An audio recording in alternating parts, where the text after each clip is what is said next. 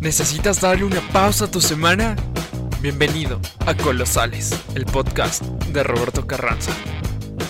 Bienvenidos, damas y caballeros, al mejor podcast del universo. Sí, señores, ya, ya, ya tenemos ese título. Y el día de hoy nos tenemos un invitado súper especial. Y nos acompaña desde Bogotá, Colombia. Eh, estudia psicología, canta súper bonito, tiene un grupo que empodera mujeres y más que nada tiene un gran talento para la ilustración. Sí, señoras y señores, estoy hablando de Julie Sarmiento. ¿Cómo estás? Bienvenida. Uy, me encanta. La intro fue muy especial. Muchísimas gracias por invitarme y estoy súper, súper bien. Qué cool. Eh, siempre digo esto y me da un poco de pena, pero cuando sé que voy a grabar un podcast, un día antes contigo fue unas pocas horas después de haber cuadrado esto de aquí me, puse a, a stalkearte full. Entonces, no es que siempre sea así, solo, es con los, solo es con los invitados. Pero ajá. Entonces, quisiera saber, escuché por ahí que no te llevas muy bien con tus crespos. ¿Cómo vas con eso? Con mis crespos, mira que eh, ya, ya los he aprendido a amar. Creo que ahí, justo hoy me viste crespa, qué curioso. Eh, por mucho tiempo no me gustaron, no, no me sentía cómoda con ellos, sentía que no eran eh, los más lindos tal vez, los que uno dice como, ay, me siento cómoda y linda hoy. Y cuando tenía el pelo liso me sentía más cómoda conmigo misma, pero empecé como a dejarlos ser, a dejarlos fluir. Sí me aliso mucho el pelo, más por temas de comodidad. Ay, porque digo, ay, qué pereza no arreglarse siempre el pelo y los crespos duran lindos un día. Este, pero ya, ya los dejo ser y, y ya digo, como me veo al espejo y, y, como que estoy en paz conmigo misma, estoy en paz con mi imagen. Ya no es un tema de inseguridad, sino más bien de, de ser práctico y ya, ¿no? Ya los amo. Oye, súper bien, pero siempre los tuviste, ponte en mi caso, yo tenía cuando era chiquito, tenía los cabellos de hecho puntas y no me podía peinar porque era muy lacio, parecía un puerco espín. Y cumplí 13 años, creo, y mi pelo cambió y como ves ahorita es medio ondulado. Ah, tampoco me puedo opinar ahora, pero tuve ese cambio. ¿Tú tuviste el cambio igual o, no? Yo creo que siempre fui crespa. Mm, sí, creo que como en la adolescencia se pusieron más crespitos, como más rizado de lo que, de lo que era antes. Eh, pero también que mira que cuando uno es crespo, uno tiene que aprender eh, a, como a, a, manejar su propio pelo. todos los pelos son distintos, todos los cabellos son distintos. Y, y hay diferentes, esto es tip para los crespos, eh, sí, hay diferentes como medidas. Entonces, por ejemplo, el mío es un 3A combinado con un, con un 2C, más o menos. Entonces uno ya sabe, eh, entonces uno dice, ah, bueno, y le llaman al mío como del tamaño de un crayón. Si sabes como esos, de esas tizas grandes de crayola, bueno, de ese tamaño son, creo que hay más o menos. Hoy porque me dice ahorita un rollito y ya están como aplastados pero son más crespos inclusive. Y, y sí, no, pero no, nunca he tenido cambios. Lo bueno es que son muy versátil, entonces o puedo estar crespa, puedo estar ondulada, puedo estar lisa, puedo estar como yo quiera. eso, es, eso es buenísimo, pero recién me entero que hay, o sea, hay como medidas y puedes ver eso. ¿Tú cómo, cómo averiguaste o te, te, fuiste a alguna estética para saber Google. Mr. Google lo sabe todo. Eso que uno está mirando y uno chismosea, y digo, ay, ¿qué me hago con los crespos? ¿Cómo los manejo? Entonces después apareció por allá, no, es que hay medidas y que cuál es tu crespo, que cuál es la porosidad de tu cabello. Entonces que si tú, te quitas un pelito y lo pones en un vasito con agua, y entonces dice que si se, que, si se va al fondo es que es, no es poroso, si está en el medio es de porosidad media y eso significa que se te seca muy rápido. O sea, tiene todo, o sea, todo un estudio detrás.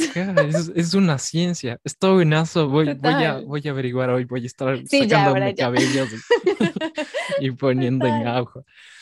Pero naciste en el 98, ¿verdad? Si no estoy mal. Sí, tengo 23 años. Ok, entonces, ¿cómo fue tu infancia? ¿Qué, qué, qué tal estuvo tu, tu época de niñez? Mira que muy distinta, era muy distinta, muy distinta. Mi mamá cuenta que eh, desde niña yo era como antipática, inclusive cuando bebé la gente sí me acercaba, yo decía, ah", o sea, como que no me gustaba que se me acercaran ni, ni que me tocaran. Eh, más adelante, hay, o sea, tengo recuerdos de, de, que era, éramos yo y mi mejor amigo, para arriba y para abajo, en, como en como en la escuela, cuando no sé cómo se dirá en... Eres de México, no, Ecuador. De Ecuador, ajá. Sí, no sé cómo se llame, como el elementary school. Ok. Sí, como, sí. sí que le llamamos primaria. Bueno, eh, ese era como mi mejor amigo para arriba y para abajo, pero nunca tuve muchísimo, o sea, como desde ser muy amiguera, como decimos aquí en Colombia, no. Y me acuerdo que mi creatividad volaba éramos mi amigo y yo para arriba y para abajo y nos inventábamos las historias y no te miento que en mi memoria están Egipto, el espacio, un show, como si de verdad lo hubiera vivido. Era impresionante, cada, cada descanso o recreo eh, era, era una aventura nueva. Eso era. Cuando llegué como a, a quinto grado, mi familia tuvo, eh, mi papá tuvo un, un problema económico, él entró en bancarrota y no podía pagar el colegio y el colegio realmente era costoso. Entonces ahí eh, llamó mi tía que ya vive en Estados Unidos y dijo como tráiganse a los niños para acá eh, por un tiempo, vemos qué hacemos, si ustedes se quedan o qué hacen. Y, mientras tanto mi papá estaba arreglando las cosas acá en Colombia. Eh, fue un tiempo difícil porque imagínate, o sea, uno no sabe inglés, uno sabe lo básico, hello, how are you, pero no más. Eh, y regresé después a Colombia después de seis meses de estar allá y me cambiaron de colegio. Ese fue mi momento más difícil, yo creo. Eso fue para sexto grado. Yo estuve muy, muy sola, muy sola. Eh, yo, yo sentía que la gente me rechazaba. Hoy entiendo y Dios me mostró que era un autorrechazo también. O sea, como que yo había, lo había convertido parte de mi identidad. Y, y la gente se me acercaba y yo decía como, me voy a cerrar para que tú no me lastimes. Y yo veo como mi infancia, como un corazoncito lleno de, caparazones, de capas, como... Como, como Shrek. Sí, tal cual. Eh, sí, tal cual, o sea, Shrek así, duro, duro, duro. Y, cuando ya entré como a high school, eh, fue como, dije, no, o sea, ya no me voy a dejar molestar ni nada, pero asimismo me, me, me volví una persona más ruda y miraba serio y no me gustaba que se metieran conmigo. Nadie se metía conmigo, pero, por si acaso. Era... Sí, exacto. Así fue mi infancia. ¿Tienes algún recuerdo súper vívido de, de tu niñez? Un momento, ¿cómo de qué edad? Porque es que mi memoria para la niñez es excelente. ¿En serio?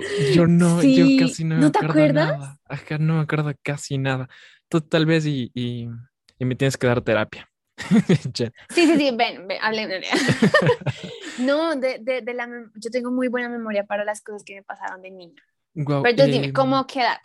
Yo que soy de unos, de unos 6 a 8 años, más o menos. 6, 8 años. Eso es como, ponme grados de colegio. Eso me, me ayuda a guiar. Eh, no sé, eh, tal vez cuarto, quinto grado. Tercero, cuarto, ¿cierto? Por ahí, ajá. Eh, es que yo me acuerdo de las cosas chistosas. No, sé, o sea, me acuerdo de esa época, lo que te estaba diciendo, por ejemplo, una, así, ah, una, mi mejor amigo, además de, que era mi mejor amigo del colegio, él vivía en el conjunto de mis abuelos. Para mí era lo ah, máximo quedarme en la casa de ellos, porque yo me quedaba en su apartamento, pero durante el día, ¡Rin! Rodri, bajemos, no sé qué. Entonces nos íbamos a jugar por todos lados por ese parque. Y no, me acuerdo que mm, había un salón que tenía, si sabes, esas casitas de, que son no son de muñecas, sino que son un poquito más grandes, que uno entra y tienen como una mini cocinita, para mí es lo máximo. Y yo me acuerdo estar ahí adentro jugando, riéndonos, y con mi hermano inclusive a veces. Eh, me acuerdo que es que estábamos jugando a que eh, teníamos una piedra mágica que nos llevaba a diferentes países y nos, o sea, nosotros nos montábamos encima de esas casas, o sea, esos son mis recuerdos. Oye, súper, súper bonito. ¿Te sigues llevando con, con, él? ¿Tienes contacto aún con él o no sabes qué pasó? No, no, imagínate las cosas de la vida. Eh, él terminó siendo una persona eh, homosexual, hoy en día es una persona homosexual. Eh, él, recuerda, él me dice que, desde chiquito se, le, se, notaba en su, en su forma de, actuar, de nuestras conversaciones, para mí algo muy normal. Ya después cuando le llamamos salió del closet, em, lo hablamos y él me decía que él tenía mucho ese temor de que como yo era cristiana, yo no lo iba a aceptar. Entonces él nunca lo dijo. Em, y, digamos que por un tiempo intentamos como comunicarnos cada tanto y para mí fue muy difícil eh, alejarme de él porque me cambiaron de colegio, eh, yo me había ido, él, él, siguió con su vida acá. Y ya más grandes, mira, yo cuando quiero a alguien, lo quiero de verdad, o sea, yo hago hasta lo imposible y para mí es muy difícil dejar ir personas. Y me acuerdo que esa vez hablamos y fue como hablar como con, con cualquier otra persona. O sea, yo decía, ¿qué pasó? Así, ahí no está mi mejor amigo, o sea, era, éramos como, bueno, mm, no había tema de conversación, no había nada. Yo llegué a mi casa, yo creo que a llorar, y yo decía, no puedo creer que mi mejor amigo de toda la infancia aquí murió. Y me acuerdo que el día de su cumpleaños yo le escribí y él me dejó en visto y son como esas, esos detalles que uno dice, ya me di cuenta, o sea, ya no es indirecto, sino muy directamente que esta amistad hasta aquí llegó. Nos seguimos por Instagram, nos damos likes a las fotos, pero ahí quedó la, la, amistad. Qué triste, qué triste, pero no hay nada que, que, sea imposible. Entonces, invítalo a tomar un café. Yo amo el café, así que si algún día me quieres invitar a algo, que sea un café. Obvio, si voy para Ecuador, o si vienes tú para acá, ya sabes. Nos tenemos que conocer. Eh, yendo unos años más adelante, no mucho. Bueno, llegando a este punto justo ahora, ¿a quién atribuyes lo que eres hoy en día? ¿Quiénes fueron las personas que te influenciaron para que tú digas, ok, Julie de 23 años es así? Porque puntos, puntos, puntos. Bueno, ahí ya te estaba contando mi historia, yo antipática, Juli Farisea, toda la vaina. Y este, cuando estaba en 11, me acuerdo que hay, bueno, ya, yo estaba mucho más pequeña, la historia antes.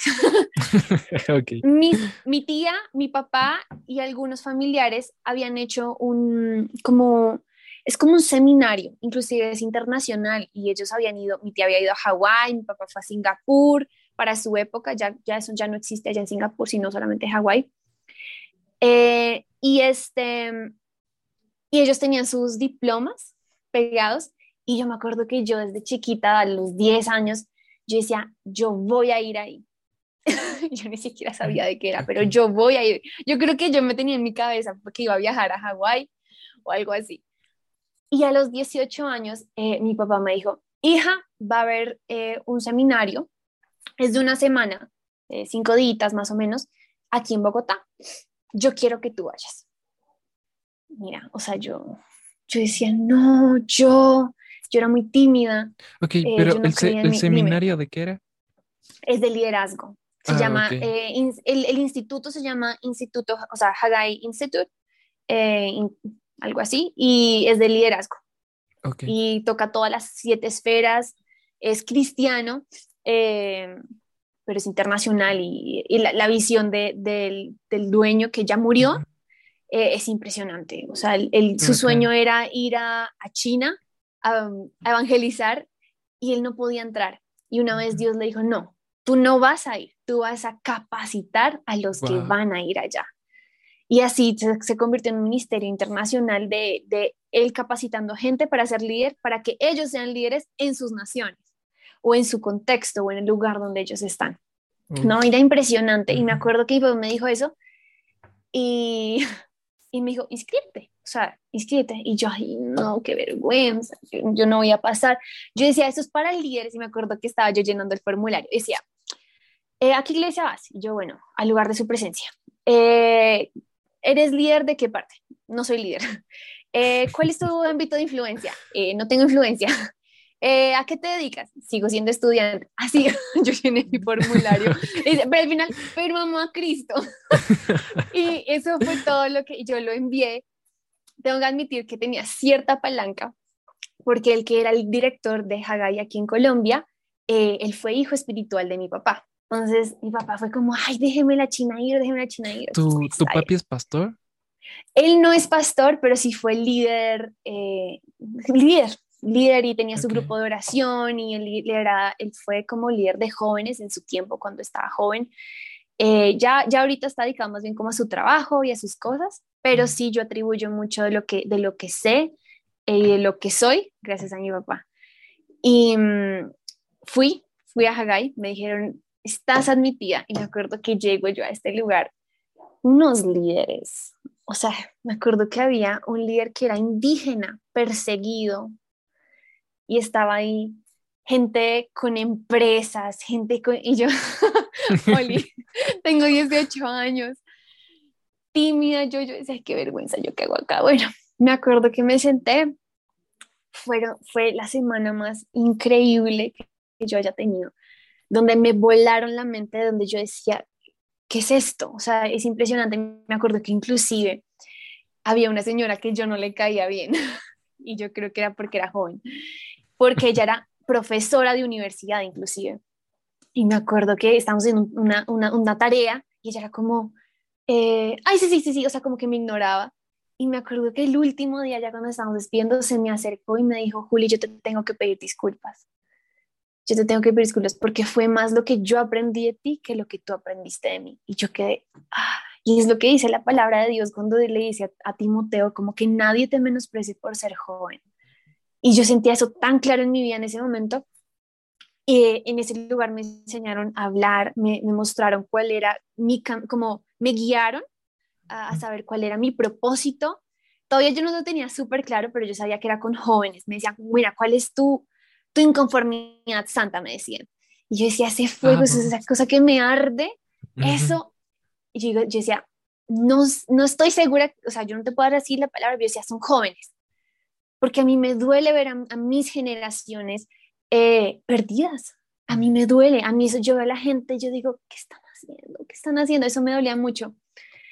Y me acuerdo que salí de ahí, inclusive ya en la conversación con mi papá fue otra. Yo, no, papá, hice eso, que yo, yo creo que mi papá estaba como, me devolvieron otra hija. Y fue el proceso en el que no te miento, ya viéndolo en términos hasta psicológicos, de tener una personalidad flemática a, a, un proceso a cambiarme la personalidad a una totalmente sanguínea. o sea, yo voy a un lugar y a mí no me gustaba estar con gente, ni rodeada, ni que se me tocaran espacio personal. Bueno, todavía me gusta mi espacio personal, pero yo voy y yo soy, hola, no sé qué, no, bueno, ya, ya, se han dado cuenta que yo me río sola, y, me gusta estar rodeada de gente, me gusta acercarme y así, y, y, ese fue como todo ese proceso que yo digo que fue como before Christ, after Christ, antes de Cristo, después de Cristo, con Juliana. A mí fue ese seminario que yo dije, wow. Y han habido otros momentos así críticos, pero creo que ese fue el que más me, me marcó. Wow. Todos, todos tenemos como que, que un, un chispazo de algo y, y wow, cambia totalmente nuestra vida. Quiero hacer un pequeño paréntesis aquí y ya volvemos de este tema que está súper interesante. Tranquilo. Pero quiero saber em, por qué comenzaste a estudiar psicología, qué te motivó al estudiar y no meterte en algo de artes como yo. Like. bueno, eh, como ya te dije, pues no era una niña muy fácil, o sea, yo tenía, yo creo que todavía tengo problemas de atención. Eh, era una niña psicorrígida, eh, se me dificultaba mucho comunicarme con la gente. Eh, los profesores decían que yo estaba en clase y, por ejemplo, me decían colorea el cuadrado azul. Y yo hasta que no estuviera el último huequito, entonces la gente, la profesora ya estaba dictando el tema y yo estaba todavía pintando el cuadrado azul. Entonces, desde por esas cosas y muchas otras, yo estaba en psicología desde pequeña. Y a mí me encantaba ir a psicología. Entonces yo era, yo era, yo solamente era, yo decía, que me saquen, que me saquen. Y llegaba la psicóloga, Juli, ven, vamos a la, para mí era, lo máximo para mí era jugar, era hablar, que me pusieran actividades. Y me ayudaron realmente muchísimo. Y, y a mí me tocó el corazón. Y yo me acuerdo que desde eso yo dije, yo voy a ser psicóloga. Ni siquiera realmente sabía cuál era la profesión, yo pensé que era jugar con los niños, pero ya más grande, cuando estaba como en noveno, a mí me encanta el arte y también dije, ¿será que sí? ¿Será que es arte o psicología? Arte o psicología. Y yo siento que también fue algo de Dios que Él me decía, yo necesito que estudies psicología porque te voy a dar las herramientas que tú necesitas eh, para lo que quiero hacer en tu vida. Eh, y al final terminé estudiando psicología. Tuve, llegó que en tercer semestre uno siempre tiene la crisis de, ¿qué hice? yo haber estudiado arte, pero mira que Dios es demasiado lindo y también eh, cuando estaba en tercero, tomé una clase de cómic Ay, me encantan los cómics. No es que yo me sepa nada de eso, pero yo veo el arte y me encanta el anime también, me gusta verlo y todo. Y este profesor me abrió las puertas, o sea, o el camino para ayudar en hacer un cortometraje con la Facultad de Audiovisual, de Comunicación Audiovisual. Ahí me enseñaron Photoshop, ahí me enseñaron un montón de teoría del arte, de la ilustración, los términos. Y yo decía, Dios, aunque no estoy estudiando psicología, aunque no estoy estudiando arte, perdón, tú me estás dando gusto. Y yo digo, Dios, Dios es un Dios que a mí me consiente, que me, que, que me dice, mira, yo sé que me obedeciste, pero aquí también te estoy dando. Y ya yo digo también, Mr. Google te ayuda con muchas cosas. En Instagram sigo como 10.000 cuentas de arte de ilustradores y pues ahí he aprendido con lo más, pero por eso estudié psicología. Hoy en día no me arrepiento, ya estoy en décimo pero me encanta, me encanta la psicología. ¿Ya mismo te gradúas o cuándo te falta, más o menos? Este semestre ya termino, si Dios lo permite, en agosto me estaría graduando. Más o menos. Uh, la la, felicitaciones. Gracias. Que te tengo una pregunta. Verás, una, una, amiga hace tiempo me hizo que haga el test del MBTI. Si le cachas o no. El de las 16 personalidades. Obvio, me encanta. Yo lo hago una vez al año. ¿Qué, qué, tan, ¿Qué tan cierto y eficaz es? Mira, ah, el test, yo me dan cuenta que no es tan claro. Yo cuando, no sé si ya también porque soy psicóloga, ya cuando conozco a la gente y tengo una idea de, de, la forma en la que tú eres, en la que piensas, en la que te expresas, yo ya misma digo, tú eres un INFT, por ejemplo. O sea, yo digo como, ya, ese, eres tú. Y bueno, no, me acuerdo en este momento cuáles son las siglas, estoy aquí inventando. Perdona a los psicólogos que se dieron cuenta que lo dije mal. Em, pero, pero como que ya yo la, yo le identifico y a veces lo que le hago a la gente es, haz este test, lo evaluamos, lee primero las respuestas y después eh, conmigo miramos si realmente es así o es así.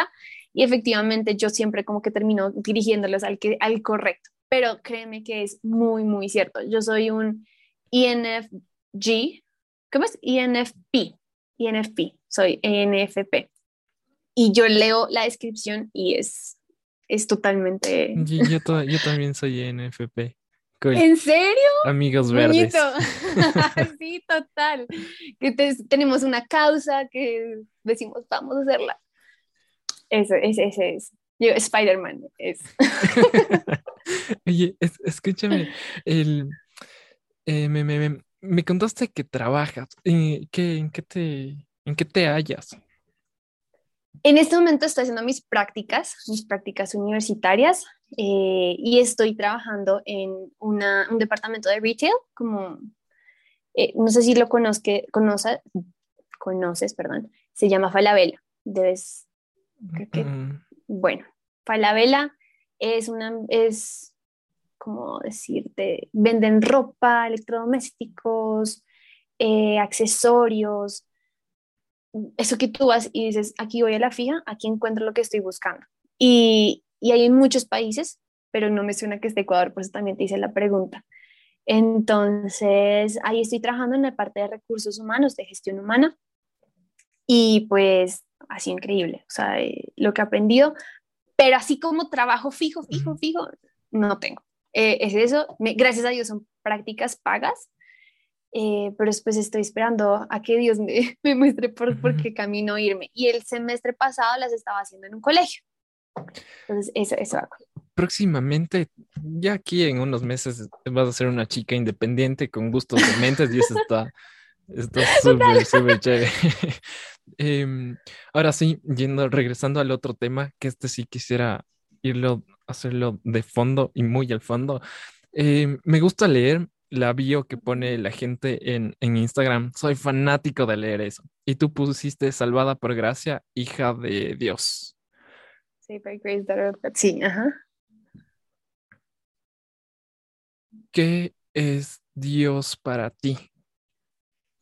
¿Cómo, cómo lo definirías tú como, como Julie? ¿Qué es Dios para mí? Dios es, Dios es mi todo. O sea, Dios es mi padre, Dios es mi amigo, Dios es mi amado, Dios es mi refugio, mi roca, es como mi lugar seguro, Dios es o sea, es el mejor artista, o sea, yo digo, Dios, no, o sea, el mejor psicólogo de todos, el mejor médico, él es mi proveedor, él es, él es mi aba, o sea, mi papito lindo, de verdad. no puedo ponerte una sola palabra de quién es Dios porque sería, sería como imposible, o sea, como ni siquiera me siento capaz de encapsular a Dios en una sola palabra. Él es, Él es así como dice, yo soy el que soy, Él es, simplemente Él es. Eh, y en mi vida eh, sé que me faltan muchas cosas para aprender de Él, eh, pero lo que Él me ha revelado, lo que Él me ha mostrado en cada etapa de mi vida, desde que se ha mostrado como Dios Padre, como Cristo y como Espíritu Santo, ha sido una aventura. O sea, yo digo, mi vida sin Cristo sería otra cosa. O sea, otra cosa y sería súper aburrida, yo seguiría siendo la amargada, llena de caparazones. Eh, hasta yo una vez le decía a Dios, Dios, yo creo que yo sería, yo creo que yo tendría hasta depresión y ansiedad, porque a veces tiendo a, a, ser muy ansiosa eh, y estaría como perdida, perdida en el mundo.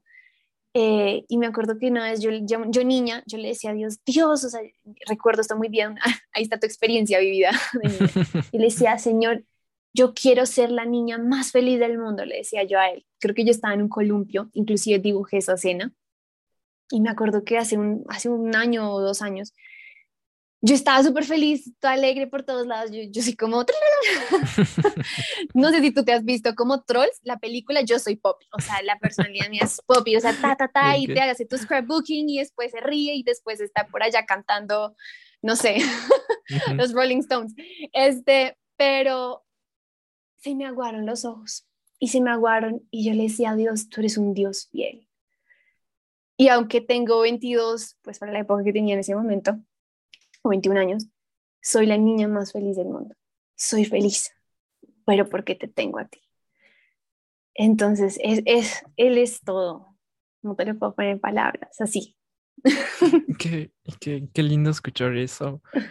Me, me gustaría saber ¿Cómo, fue tu acercamiento a Dios? Yo te cuento que eh, mis papis son cristianos, mis abuelitos son cristianos, eh, mis papis son líderes, mis, mis, tíos son pastores y bla, bla, bla.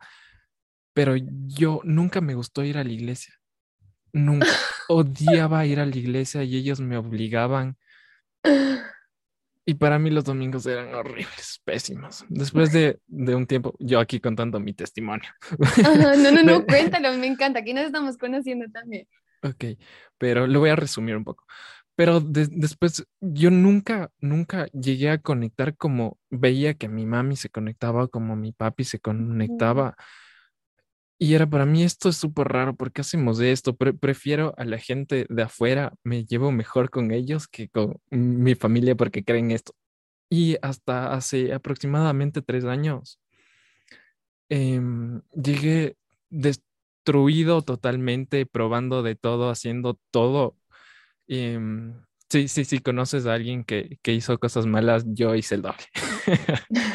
Pero pero lo bonito y lo que yo llegué a entender es que muchas personas te pueden contar sus experiencias con Dios, pero el momento que tú tienes esa experiencia cambia totalmente tu forma de pensar y ahí te das cuenta por qué te decían ciertas cosas. Eh, tipo como Job que decía de oídas te había oído, más ahora mis ojos te ven. Entonces creo que eso me pasó a mí hace Así como te digo, tres años. Y fue un proceso súper difícil y complicado y me dolió, pero, pero fue bonito porque, porque Dios supo cómo tratarme y cómo ir cambiando cada cosita mala. Entonces, y eso te hablo hace tres años, entonces yo ya viejo. Lo tuyo como fue? ¿Dos años tienes? Eh, tengo 22. Ok. Para mí yo ya debería tener hijos, vivir sola y bla, bla. Ah. ok. Pero lo tuyo cómo fue? Yo sentía que tú estabas contando mi historia, el principio, tal cual. Este, también nací en, en una familia cristiana, mis papás son cristianos, mis abuelos y mis tíos abuelos son pastores, mis tíos abuelos son pastores, fueron los que, los que comenzaron por el lado de mi mamá, y mis abuelitos son es pastores de pareja. Em, entonces siempre viví rodeada, o sea, soy, no soy una PK como hija de pastor, que le llaman, pero sí soy nieta de pastor. entonces, digamos que entiendo el estar rodeado de este mundo donde todo es Cristo, todo es que ta, tan, tan. Pero mis papás eh, tomaron una decisión cuando estábamos muy pequeños de cambiarnos de iglesia, porque ellos no querían que nosotros, porque mi mamá, como siendo su hija de pastor, ella sabía que se sentía estar en el centro de atención. Todo el mundo mirándote, qué haces, evaluando. Y si ven al niño, y si vieron, no sé qué, es que el hijo de pastores, que ellos no querían que eso pasara, entonces dijeron, no, no, no, vamos a ir a un lugar donde nadie nos conozca, donde nadie sepa quiénes somos nosotros. Y, y yo comencé a crecer en ese lugar. Yo recuerdo que la escuela dominical la odiaba. yo la odiaba mucho. Yo me, o sea, hasta el pastor eh, de, de, la primera iglesia, eh, hoy en día, lo, o sea, yo lo amo, lo amo, lo amo. Eh, él siempre me saluda y me abraza. Y él mismo me dice que se acuerda que yo me quedaba así quieta y yo, y yo, yo me hacía como, tú no me viste nunca. y él me dejaba estar durante la, durante la, la prédica o el sermón y, y, me dejaban estar ahí porque sabía que no me gustaba. Y, y, yo me quedaba ahí calladita, pero yo creo que eso también me hizo escuchar la palabra de Dios desde, otro, desde otra perspectiva, o sea, tal vez no vamos a cantar y vamos a, a colorear, sino como meterme donde, donde es. Bueno, así fue como, como crecí muy bebé. Más adelante, pues sí, mi papá todo el tiempo eh, era un líder, eh, lo escuchaba siempre, la palabra de Dios dice, ¿y qué haría Jesús? Y no sé qué, pero, pero a la vez eran papás que fueron muy flexibles, no, nunca sentí que me, me pusieran, sí, yo aunque estaba en cierta burbuja, no, tampoco me pusieron en un colegio cristiano, porque ellos siempre dijeron, o sea, vas a ir al mundo, no, no queremos meterte en una burbuja y que después digas como, ay, es que yo quiero ir al mundo y enloquecerme. Como el Roberto. Eh, como el Roberto.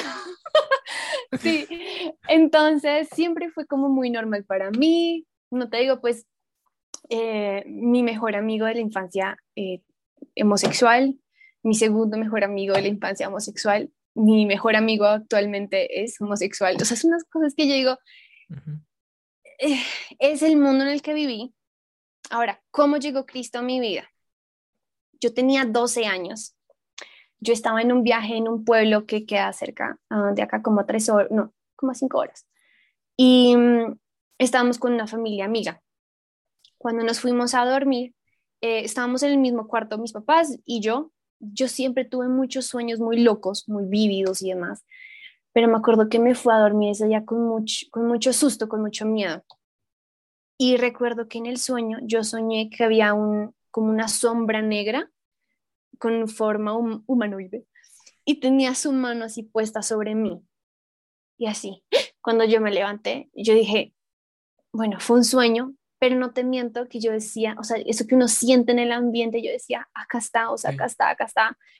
Em, y a mí nunca me gustó levantar a mis papás cuando yo tenía mis pesadillas. Yo era como, soy guerrera, yo soy valiente. Solamente tenía que ser la, la pesadilla donde más o menos me salía el Chucky que yo salía y me pasaba la cama de mis papás.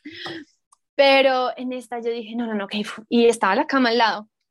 Y me acuerdo que yo decía, bueno, Dios, eh, verdad, mucho gusto, Juliana. Yo sé que existes, en este momento estoy un poco asustada, empezó mi conversación con él. Y empecé a orar y yo dije, pues, a lo, yo dije, pues si soy cristiana y me dicen que de orar, empecé a orar, orar, orar. no te miento que fue la cosa más extraña.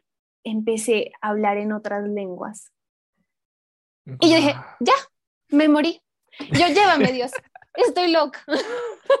yo me pegué el susto de la vida y yo digo, ya, este es mi fin. y, y, me acuerdo que había una, una voz tan clara que me decía a mí, levanta tu mamá, levanta tu mamá. Yo siempre digo a la gente, ¿cómo habla el Espíritu Santo? Es algo que tú no quieres hacer y es súper insistente, pero es tu voz. O sea, era, era, como la voz mía, pero era, yo decía, no voy a ir a una pelea interna en mi cabeza. Me decía, despiértala, despiértala, despierta. Y yo que no, que no. Y en esas dije, bueno, está bien, pucha, y, y, la fui, ya levanté yo, mami, mira, me volví loca, me pasó eso. Y mamá, ay, qué bendición, el Espíritu Santo está sobre ti. Y yo, ay, no, pues muy chévere, pero me estoy volviendo loca. Ahora ayúdame. Y me acuerdo que ella oró por mí, fue una oración tan bella, tan preciosa. Y me acuerdo que mientras ella oraba, pareciera que no fuera ella la que estaba orando, sino como, como Dios hablando por medio de ella. Y en ese momento yo tuve una visión en el que Dios Padre me llevaba de la mano y me llevaba por campos, era, estábamos descalzos y me llevaba por un campo divino, hermoso, así verde, con flores.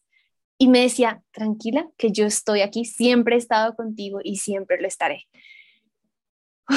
yo dije, ok, aquí estás, yo, yo estaba muy pequeña, pero recuerdo eso. Es más, lo dibujé hace poco. Si viste por allá en algunas de mis ilustraciones, está, es la que está el padre con una niña. Es la forma en la que yo lo, lo expresé ilustrándolo. Y, y así comenzó ese, ese caminar con, con, Dios, donde ya, bueno, que yo decía, hay un Dios. Esto, o yo estaba muy loca, o, sí, o de verdad hay un Dios acá, de verdad hay un Dios. No fue fácil como esa transición, tal vez tu transición fue distinta a la mía. A mí me sirvió que yo era refarisea, que yo decía pecadores. O sea, yo te hubiera conocido, Robert, y yo hubiera dicho pecadores de cristiano.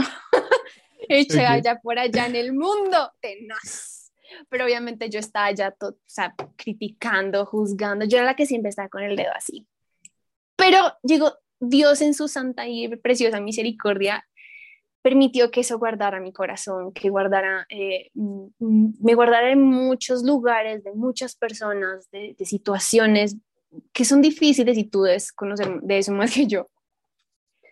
Eh, después me confrontó, obviamente, confrontó a Julio, fue Juli Farisea y pues fue difícil, eso fue como ¡ah! la pela en la cola donde uno dice, ¡auch! O sea, de verdad, yo decía, Ay, Dios mío, perdón. Yo decía, Señor, perdóname, ¿verdad? Y, me acuerdo que me dijo, tú tienes que ser más misericordiosa. Yo fui misericordioso contigo, también te toca. Y ahí fue un, fue un proceso de cambiarme, de renovarme, de, de ver cosas sobrenaturales. O sea, de por sí mi, mi primer encuentro con él fue, fue con lenguas. Eh, desde ese día pues yo recibí ese, ese, digamos que ese don. Tengo muchos sueños, sueños proféticos, donde Dios me muestra cosas, me muestra cosas de personas, me alerta, veo, tengo ataques. digo, muchos quieren la bendición, pero no quieren pagar el precio. Así mismo también el enemigo me ataca mucho. De escuchar demonios, Laura and Clear, o sea, de así que tú dices, está aquí al lado mío, sí, así en sueños, de tener parálisis de sueños y cosas. Mm, tengo aventuras también en mis sueños. Yo digo, yo soy Indiana Jones en esos sueños, o sea, yo por allá con el dinosaurio, por allá volando, todo se junta, es muy chévere. Y así, y así fue mi, mi, mi encuentro con Dios, como no hay un punto de partida como claro, pero yo creo que ese fue mi, como, ah, hay un Dios aquí. Así te la pongo. con estos damas y caballeros concluimos que Dios sí tiene sus preferidos. mentira. pues a ver, yo no quería decirlo, pero mentira. no, oye, oye, súper bonito y, y qué bacán que, que, que no hayas experimentado lo que, o sea, el, el otro lado porque mucha gente dice, ok, quiero disfrutar y quiero conocer lo bueno de la vida, pero eh, no, no, no, lo, bueno es estar con papá, lo bueno es estar ahí sin preocupaciones y viviendo el Hakuna Matata todo el tiempo, ¿no? Total. Em, vi, vi, que eres fundadora de Hadassah. Hadassah. Hadassah. Quisiera ver cómo nació. Yo me he dado cuenta que muchas de estas cosas, y te hablo personalmente de mí, eh, yo tengo un grupo de jóvenes y lo mío nació por la, o sea, yo ya me amisté con Dios, o sea, fue como que ya, bro, llévame tú, ya no quiero saber nada más. Entonces, en ese proceso me di cuenta de que yo como Roberto no tenía amigos cristianos y que me fortalecieran en la fe y que vayan conmigo. O sea, si tú ves mi grupo de, de mis compas así, ñaños, eh, me ves a mí que ahorita eh, soy cristiano, tengo amigos que creen en duendes, brujas y todas estas cosas, tengo amigos que creen en energías, tengo amigos que no creen en nada, entonces es como que somos eh, los manes de la era del hielo, así toda nuestra, nuestra piensa en cada cosa diferente y me di cuenta de eso, de que yo no tenía amigos, pero tampoco me iba, me gustaba ir a la iglesia porque los jóvenes son muy aburridos. o sea, los cultos de jóvenes. Porque no me conociste. sí, sí, es verdad. Pero em, en los cultos de jóvenes son súper aburridos y hablándote netamente de Ecuador y específicamente de mi ciudad, em, no hay un enfoque para jóvenes, más bien se enfoca en la gente grande y, y yo siempre, siempre me gustó estar rodeado de gente y así pero no le daban tal importancia que yo dije, amigo, tenemos que cambiar esto. O sea, hay que hacer algo por esto. Y por mi enojo y mi frustración de que no encontraba y que nadie paraba bola a los jóvenes, nació lo, que es infiltrados. Entonces quisiera saber si lo tuyo también nació por algo que dijiste, ok, esta cosa me hierve la sangre, necesito hacer algo. Sí y no. ok, ¿cómo es eso? Va, digo, pues no sé, tú me dirás, te voy a contar la historia y tú me dirás si sí o si no. Eh, Hadassah nació, eh, tuvo un, el nacimiento real y el nacimiento, eh, yo creo que en, en, el corazón de Dios. Eh, yo no tenía amigos, como creo que ya, ya lo mencioné, yo no era la persona así que estuviera muy rodeada, pues de, personas que amaran a Dios también como tú. Yo decía, yo no tengo amigos, a mí yo odiaba el grupo de jóvenes, de verdad. Yo solamente decía, Dios, Dios, sácame de aquí. Lloraba, pero para decirle, sácame de aquí, porque a mí me estresa que pues son como, vamos y vamos a, a cantar y a jugar y no sé qué, y yo como... sí, cacho. y pues para adolescente que uno está en esa época de que pereza, yo estoy muy grande para esto. Entonces, bueno, en fin, así era, era eso. Y a mí, yo no sé, yo, yo nunca logré tener amigos dentro del grupo de conexión, del grupo de jóvenes, ni nada de eso. Pero en mí estaba ese anhelo de tener amigos. O sea, yo decía, Dios, yo quiero tener amigos donde yo diga, y diga, Pepito, o sea, de verdad estoy pasando por más tiempo, ora por mí, pero que también pueda reírme con ellos de la película que nos vimos, que podamos ir y tomarnos un café y que no sea todo el tema de conversación Dios es Dios, Dios, pero sí que sea eh, conversaciones eh, santas, o sea, que no, que no estén hablando del mundo. Era como lo que yo anhelaba. Cuando entré a la universidad, eh, eso fue muy chistoso, em, el primer día de clases, pues yo llegué toda la actitud, dije, bueno, ser amigos. y entré a clase de italiano. Sabes, espera, solo, solo para esto es, Es, es, un consejo muy sabio, súper sabio. Mi primer día de universidad, como entras y prácticamente no conoces a nadie, yo esperé a que todo el mundo entre y se siente y vi que puesto estaba vacío. Entonces vi el puesto que estaba vacío, me senté y quise conversar con el chico al que escogí para que sea mi mejor amigo de la universidad. Y toda la primera semana no me habló, no me hablaba. Y yo trataba de formalizar nuestra relación de panas y él no se dejaba. Y dije, ok, me tengo que salir de aquí. Y me cambié de puesto y de ahí ya hice otros amigos. Después él se abrió y ya igual forma parte de nuestra jorguita. Pero sí, esperen a que todos se sienten y se sientan con el que esté solo. todo acuadrando las, los puestos y toda qué ternura. Cuando yo estaba, yo ya estaba sentada. Yo no fui la, o sí, no, no, yo estaba sentada, pero nosotros nos hacen una inducción eh, como una semana antes. Entonces tú ya sabes quiénes son de tu carrera y me acuerdo que habían dos personas de mi carrera en mi clase.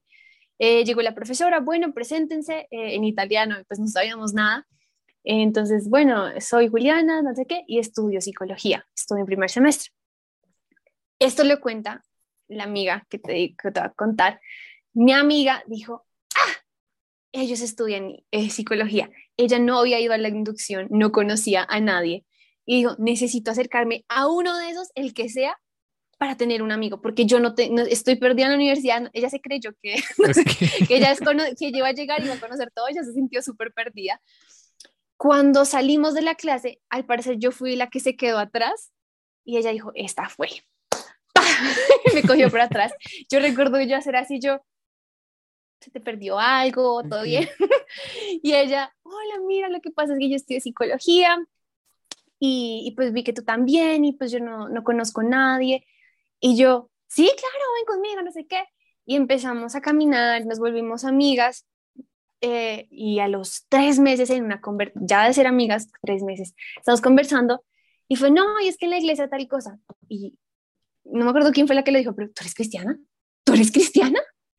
Y, y, fuimos como, ok.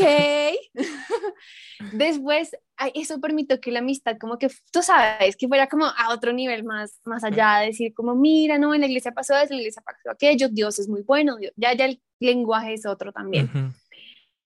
Eh, no fue fácil. Eh, yo tenía una personalidad ahora muy colérica para esa época, entonces yo era las cosas como yo quería y si no explotaba y como decimos acá en Colombia, madreaba a todo el mundo, si no eran las cosas como yo quería, yo era las que si no me servías en el, en el grupo, te sacaba. yo, no hiciste nada. Juliana te ha sacado de este grupo o borrado. Yo era tenaz. Uy, suerte, suerte, no fuimos compañeros. Sí, tal cual. Tú hubieras dicho, ay, no. Y mi amiga era tímida, era suave, entonces eh, era muy difícil, pero sabíamos que había un propósito detrás de esta amistad. Peleamos, nos reconciliamos, volvíamos y peleábamos. Y yo siempre digo que soy una maquinita de ideas, entonces yo todo el día, hagamos un negocio, eh, hagamos un blog, hagamos un podcast, hagamos y ella, no, algunos me decía, bueno, pero ¿cómo? Y rápido se nos iba. En la pandemia, ahora sí llega, como llega Hadassah. Yo estaba en una, realmente era que yo estaba como saliendo con alguien, pero yo sabía que no era por ahí. Pero yo decía, ay, ¿cómo, cómo me lo saco de, de acá? ¿Cómo lo saco? Entonces yo dije, voy a decir que hice un ayuno de redes. Así le digo, como no nos podemos hablar ni por dos semanas, como por un, no, por 21 días además, yo, yo bien loca. Por 21 días, yo, ay, Pepito, mira, es que voy a hacer un ayuno de redes, no podemos hablar, ay, tenaz, tenaz, terrible. No, y él, ay, Juli, no, en serio, yo sí, terrible. Pero no, tranquilo, después yo te cuento qué pasa. Y bueno, me desconecté del mundo de toda la existencia. Eso fue para la pandemia. Y me acuerdo que como el tercer o cuarto día, eh, estaba, también está haciendo un devocional sobre la oración y decía algo sobre el amor. Y bueno, me llegó el corazón y yo me acuerdo que ese día yo estaba así toda, Señor, yo quiero ir a las naciones, yo ahí, Juliana ya acostada, tirada en el piso, yo quiero las naciones y yo quiero llevar tu nombre y evangelizar y ser mi, bueno, la oración la más entregada de todas.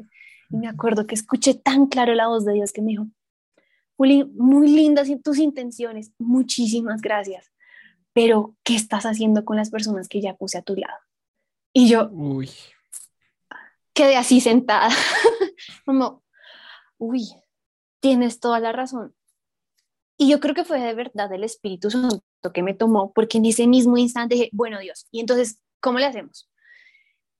Yo, yo soy la persona loca que tiene, tiene una lista en su celular de nombres. Tengo nombres de hijas, de hijos, de perros, de gatos y de conejos. es de verdad. Me encantó. Entonces, yo soy que... loca. No, tengo miedo, tengo miedo. Lista, preparada con mi lista. Cuando en esas, yo me acuerdo que Dios me dijo, Hadasa.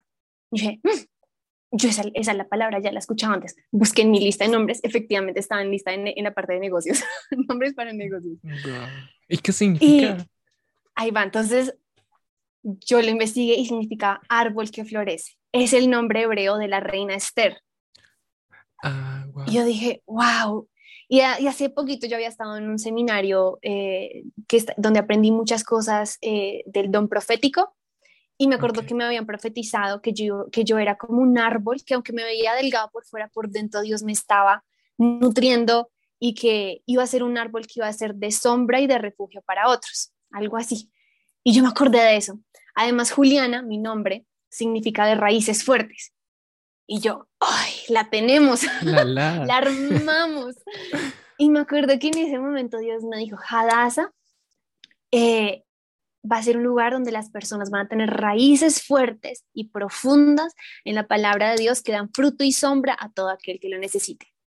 Ahí está el pitch. Entonces, yo dije, bueno, bueno, a mí me encantaba que fuera un grupo mixto. Yo dije, como, bueno, niños, niñas, los dos o qué. Pero tú sabes, o sea, es delicado con los hombres, eh, que uno pues se presta para malas intenciones uh -huh. o para malentendidos. Y dije, ay, no, va a ser solamente de mujeres. Bueno, quedó Hadassah y aparte era el nombre de la reina Esther. Yo dije, perfecto, tun, tun, ese día. Todo lo que aprendí en el ministerio de Haggai que te dije, el que era internacional día, fue yo, misión, visión. Hice una presentación de PowerPoint. Pa, pa, pa, ese día, yo, yo soy loca y yo en la universidad sabía quiénes eran cristianos. No me preguntes cómo, pero yo sabía todo el mundo y los tenía stalkeados por Instagram, por Facebook, por todos lados. Okay. Y yo les busqué y yo di, Pepita, pero obviamente eran niñas, ¿no? Mira, es que hice un grupo en chicas, entonces me encantaría que estuvieras.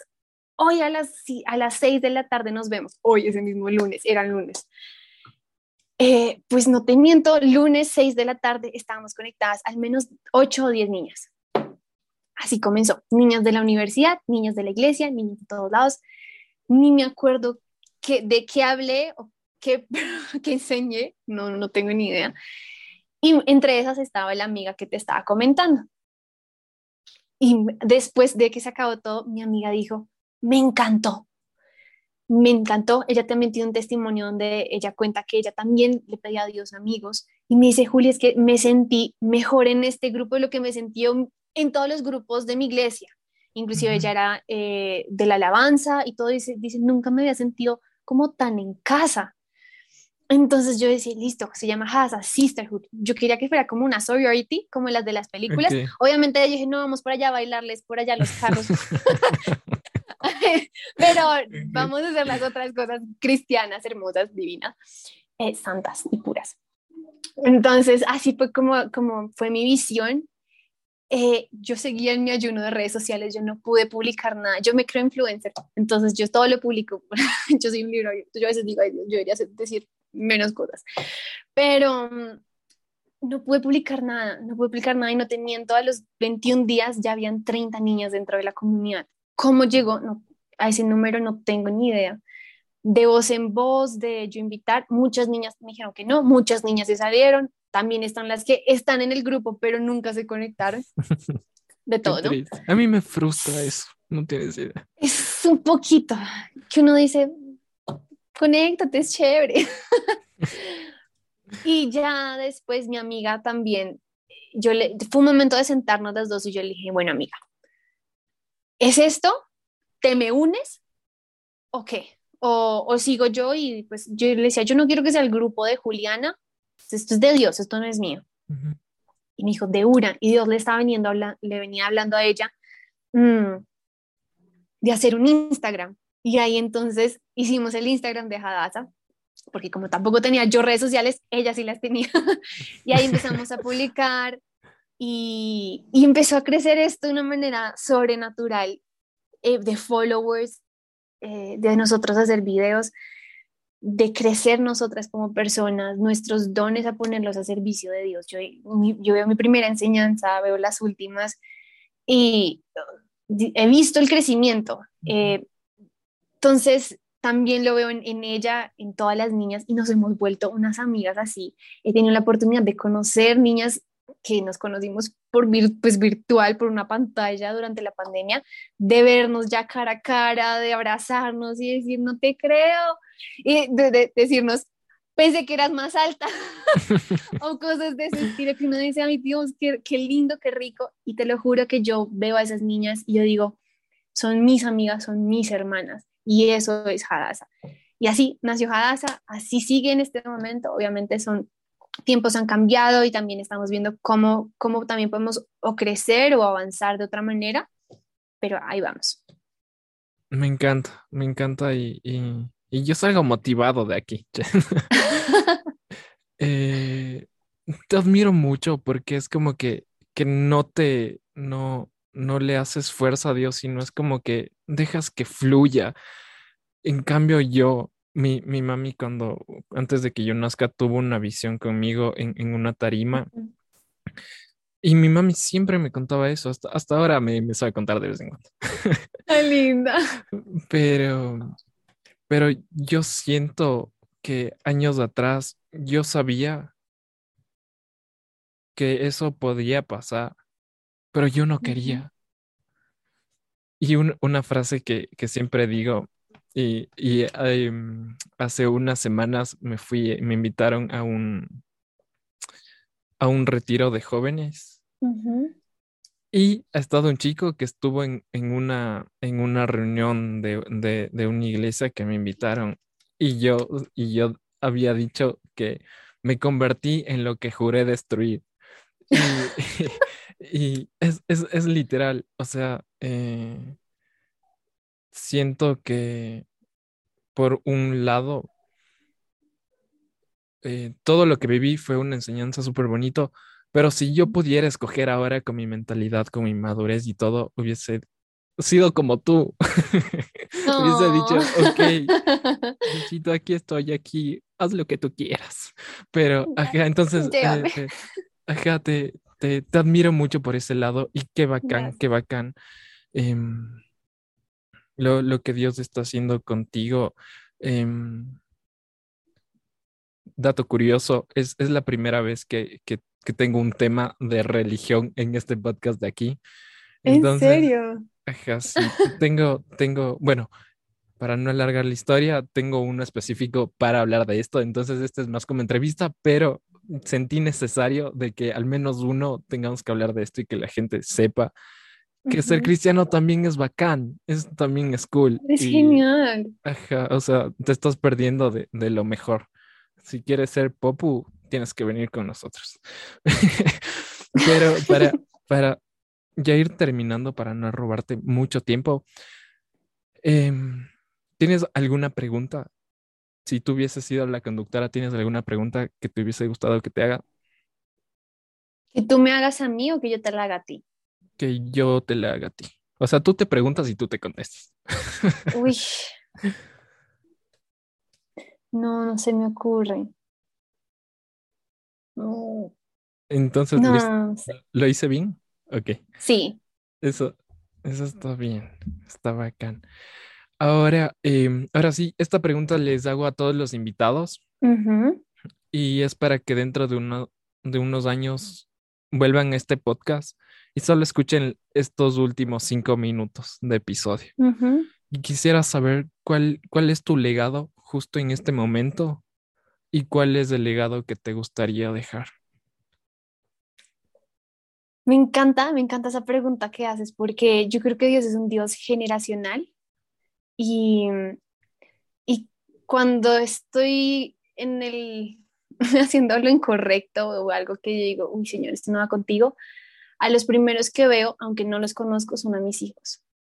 Y, y a los hijos de mis hijos. Y yo digo, hoy en día, aunque con sudor y lágrimas, porque no es fácil vivir una generación como la que estamos viviendo hoy en día, eh, y aunque me tocó renunciar a cosas, es tal vez sentir el rechazo de otras personas que dicen como, esta niña cristiana, lo que estoy haciendo, lo estoy haciendo por amor a Dios y para dejarles un legado el legado que quiero dejarles es que, no sé, que amen a Dios, que amen a Dios por encima de todo, de todos y, que no, no dejen que, que las corrientes de este mundo, que sus amistades, que inclusive su propia familia los llegue algún día a dejar de, de Dios y de su amor. Su amor transforma. Mi testimonio, si lo pongo en palabras cortas, yo fui transformada por el perfecto e inmerecido amor de Dios.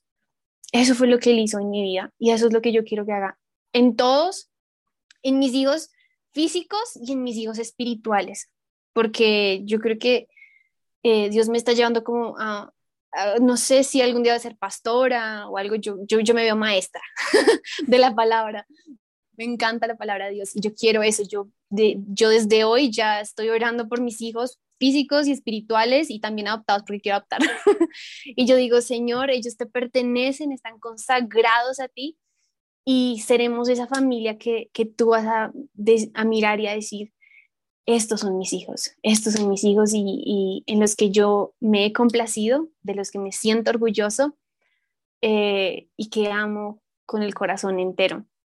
Y que por eso mismo eh, vamos a estar, vamos a ser bendecidos, una familia o una generación bendecida eh, para bendecir a otros, porque no se trata tampoco de nosotros.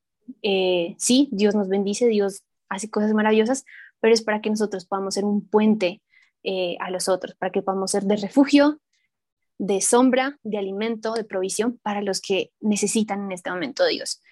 Que Dios eh, quiere que amemos a otros, que nos amemos a nosotros mismos y que amemos sobre todo a Dios. Es eso, ya. Wow, wow.